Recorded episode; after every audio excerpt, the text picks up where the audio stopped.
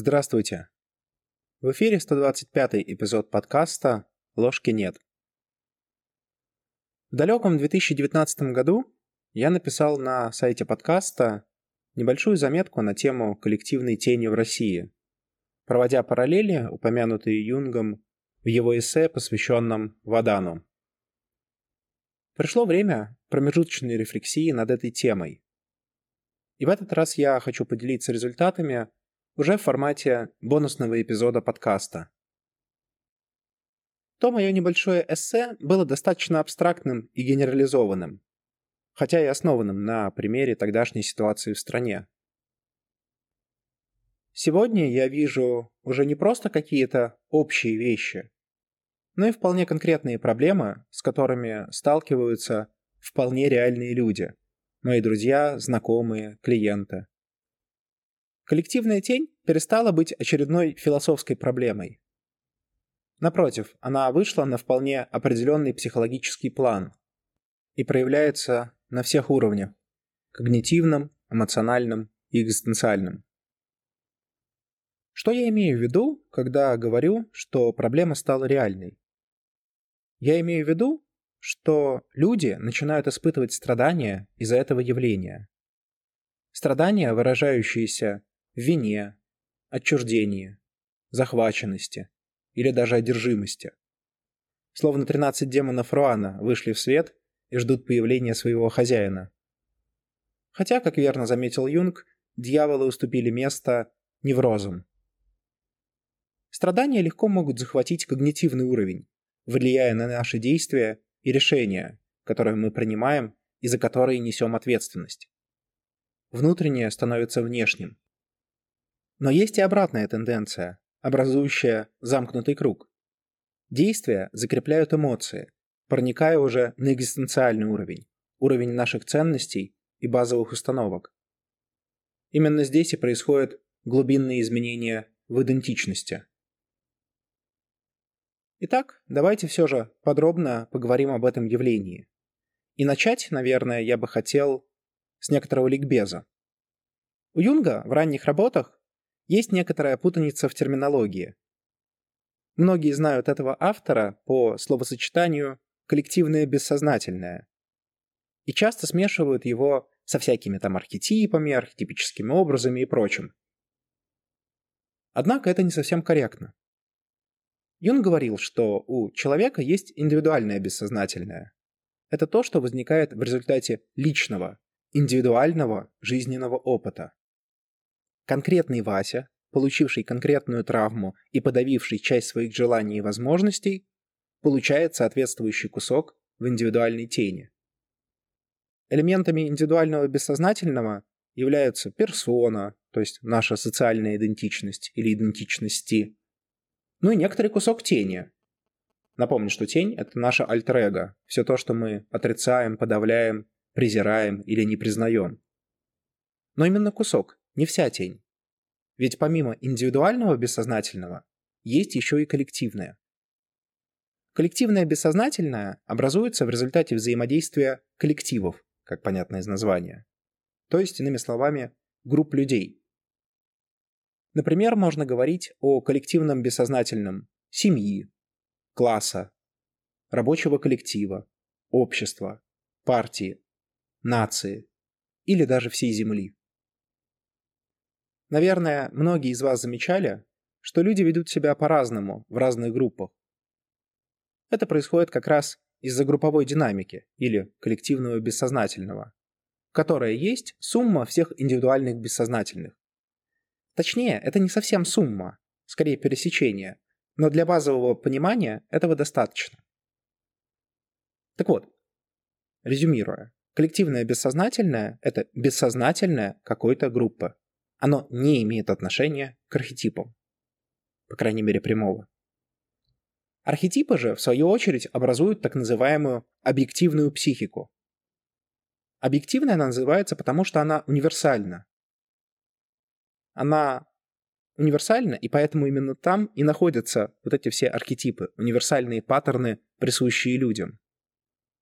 Для учивших матанализ это можно бы выразить было как предел всевозможных коллективных бессознательных. универсальное среди коллективного. Так вот, теперь, разобравшись с терминами, давайте все же вернемся к тени, а именно к ее коллективной составляющей. Группа, как и отдельный индивид, также образует тень. Как это происходит? Да ровно так же, как и с людьми. Представим себе, например, группу, которая считает, что пить надо исключительно Кока-Колу, а не Пепси-Колу. Соответственно, Пепси у этой группы, равно как и квас, и чайный гриб, окажутся в тени, так как отрицаются и подавляются на уровне групповых ценностей. Чем сильнее группа будет проповедовать эту свою мысль, проводя, например, утренние пятиминутки с восхвалением Кока-Колы и проклятиями в адрес Пепси, тем более выраженной будет тень. Тут не вспоминается хороший пример с сенатором Катоном и Карфагеном, который должен был быть разрушен. Как же образуется коллективная тень? По сути, хоть она и принадлежит в некотором роде группе, она создается, как и сама группа, из индивидуальности, из индивидуальных теней. Это вполне логично. Кто вступает в группу? Те, кто разделяют ее базовые установки и ценности. Обычно это означает, что индивидуальные тени у таких людей будут также схожи. Те, кто знаком с понятием эгрегора из эзотерики, могут использовать эту аналогию. Так вот, для того, чтобы возникла коллективная тень, нужна критическая масса индивидуальных теней. Они являются необходимым ингредиентом, необходимым элементом в уравнении. Окей, более или менее разобрались с механизмом возникновения коллективной тени. Возникает вопрос тогда. Ну окей, есть эта самая коллективная тень. И что такого? Ответ на это прост. Толпа. Собственно, в этом слове в русском языке, точнее в негативных коннотациях к этому слову, и выражена проблема. Когда в группе есть сильная коллективная тень, она начинает захватывать даже тех людей, которые изначально не имеют схожей индивидуальной тени. В социальной психологии, как отечественной, так и зарубежной, есть множество экспериментов, аргументирующих пользу этого тезиса. Например, знаменитейший эксперимент Аша или эксперименты Валерии Мухиной, где дети под влиянием подставных взрослых называли белое черным, чтобы не выделяться из коллектива. В некотором роде даже эксперименты Зимбарда и Милгрома, это где психологи показывали, что люди под воздействием авторитетов вполне способны сделать всяческую гадость. Например, осознанно причинить сильный вред другому существу ради всеобщего блага или ради блага данного конкретного эксперимента. Так вот, вот эти эксперименты, они не только и не столько про нашу темную сторону, сколько про нашу коллективность, так как у них всех есть один общий элемент. Это работает только в группах. Нужны либо подставные утки, либо уже промытые на голову товарищи. Это, собственно, и указывает на коллективность феномена. И если уж мы готовы пожертвовать своим восприятием, готовы поверить, что черное — это белое, а правда — это ложь, то что уж говорить про полуправду. Где-то можно сыграть на одной струне, где-то на другой, где-то умолчать, где-то приукрасить. И вот результат. Воздействие коллективной тени на лицо или на лице. Это кажется несколько абстрактным. Все-таки в реальной жизни, как нам бы хотелось верить, на нас масштабно такие эксперименты ставить не будут. Ну или не должны. Все-таки это уже ближе к теориям заговора. Это, конечно, скорее всего правда, но механизм-то при этом все равно существует. Важно, что коллективная тень может легко влиять не только на суждения, которые мы бы могли, например, проверять, проверять с помощью, к примеру, критического мышления, но и на эмоции. А вот тут уже пиши пропало, потому что для распознавания источников эмоций и управления ими нужно быть 80 уровня, ну или Буддой. Хотя что есть Будда? Сила коллективной тени в ее эмоциональном воздействии. Она пробуждает в нас базовые инстинкты. Именно поэтому она так привлекательна. Заметьте, наиболее популярные лозунги, которые выкрикивают и повторяют миллионы, обычно до крайности банальны. Потому что их сила не в смысле, а в сопровождающей эмоции, в ощущении сопричастности к чему-то большему. И это правда, потому что коллективная тень намного больше отдельного эго. Кажется все слишком абстрактным? Вот более жизненные примеры воздействия коллективной тени. Она возникает в тот момент, когда мы делим людей на нас и их. Неважно по какому принципу, будь то гендер, ориентация, убеждение или вера. Она возникает, когда мы ставим чьи-то ценности выше своих собственных, потому что так надо, а не потому что мы действительно эти ценности уважаем. Она возникает, когда мы что-то делаем, исходя из концепции всеобщего блага, потому что благими намерениями дорога, к сожалению, вымощена не в рай. Коллективная тень возникает тогда, когда мы тратим силы и свою энергию на идеи, вместо того, чтобы тратить их на себя и на своих близких. Как будто бы идеи для нас важнее, чем мы сами и чем наши близкие.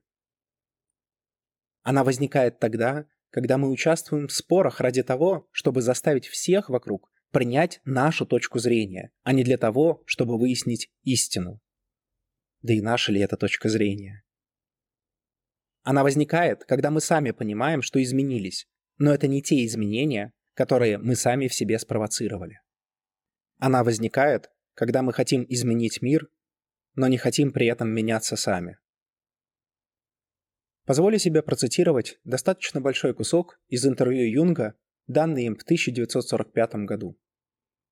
Его спросили, уже в продолжении предыдущих вопросов, тогда можно надеяться, что демоны будут изгнаны, и новый, лучший мир поднимется на руинах. На что Юнг ответил. Нет, от демонов пока не избавиться. Это трудная задача, решение которой в отдаленном будущем. Теперь, когда ангел истории покинул немцев, демоны будут искать новую жертву. И это будет нетрудно. Всякий человек, который утрачивает свою тень, всякая нация, которая уверует собственную непогрешимость, станет добычей. Мы испытываем любовь к преступнику и проявляем к нему жгучий интерес, потому что дьявол заставляет забыть нас о бревне в своем глазу, когда мы замечаем соринку в глазу брата. И это способ провести нас. Всеобщая внушаемость играет огромную роль в сегодняшней Америке. И насколько русские уже зачарованы демоном власти. Я уже говорил, что спасение заключается только в мирной работе по воспитанию личности. Это не так безнадежно, как может показаться.